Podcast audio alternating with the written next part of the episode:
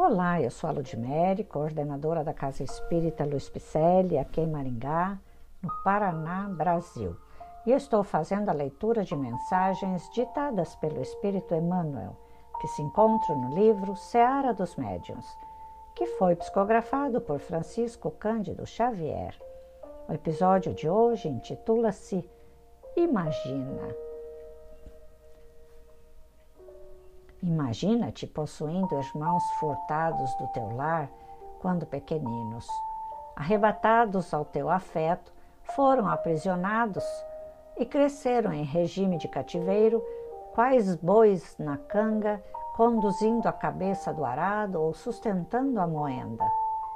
Traficados como alimárias, erguiam-se com a aurora e suavam no eito enquanto o dia tivesse luz. Se doentes, tinham remédio nas próprias lágrimas.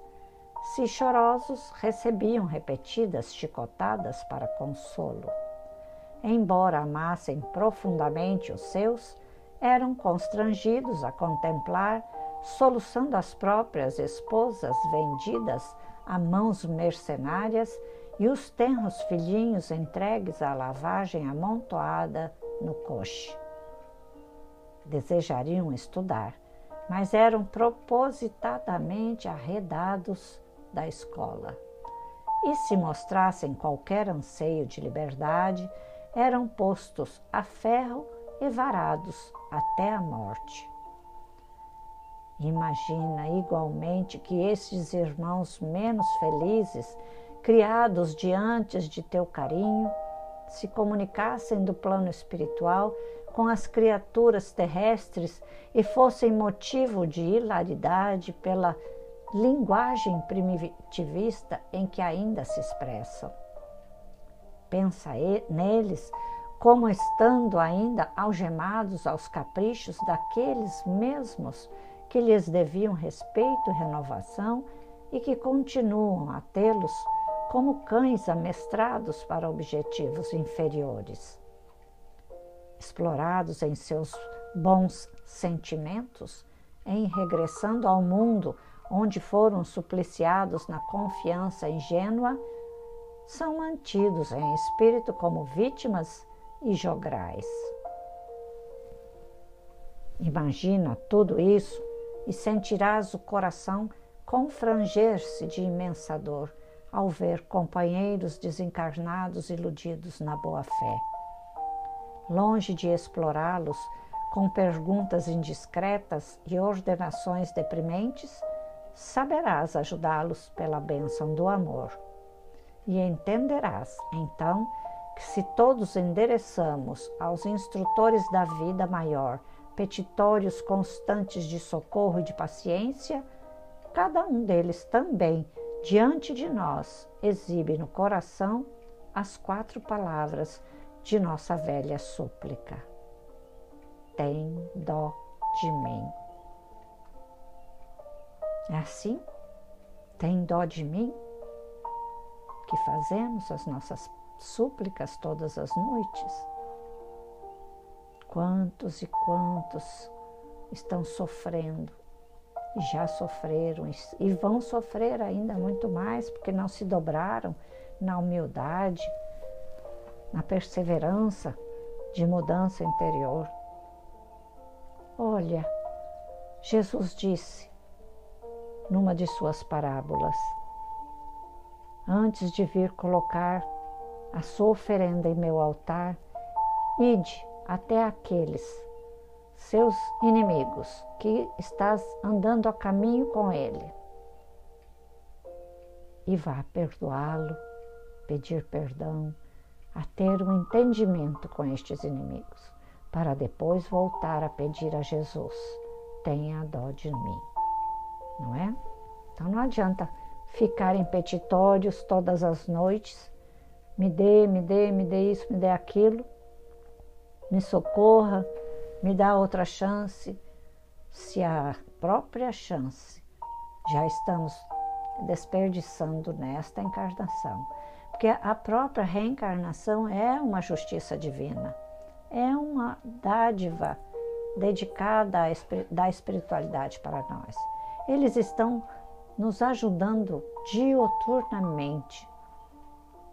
E nós, cruzando os braços diante da tarefa, somos médiums, temos uma ferramenta maravilhosa de amor.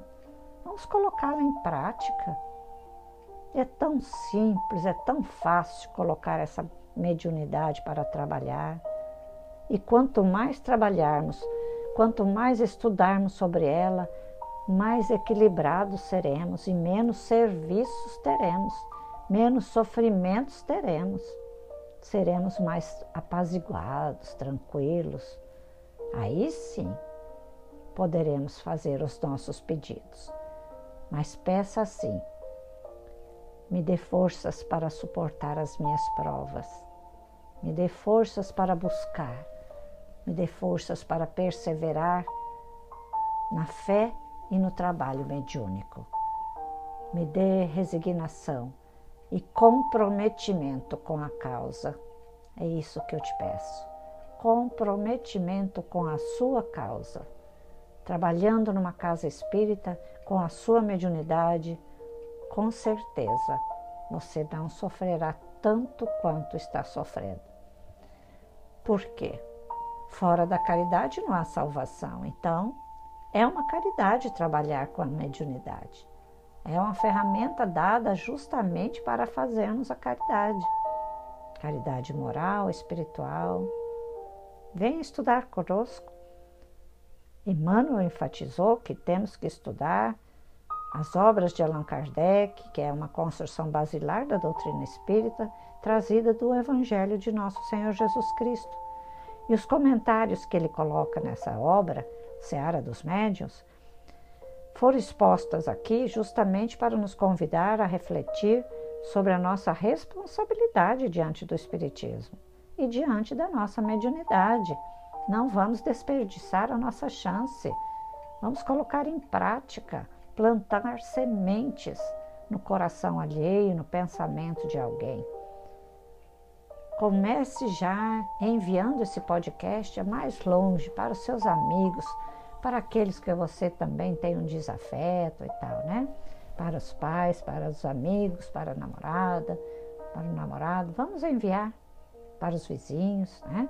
Já é uma caridade, mas com a mediunidade nós podemos fazer muito mais. Acesse nosso site www.celp, com dois L's.com.br você vai encontrar nossos telefones para entrar em contato conosco. Vai encontrar as nossas ações sociais para as quais você pode participar de onde que você estiver, inclusive daí, do outro lado do planeta, né?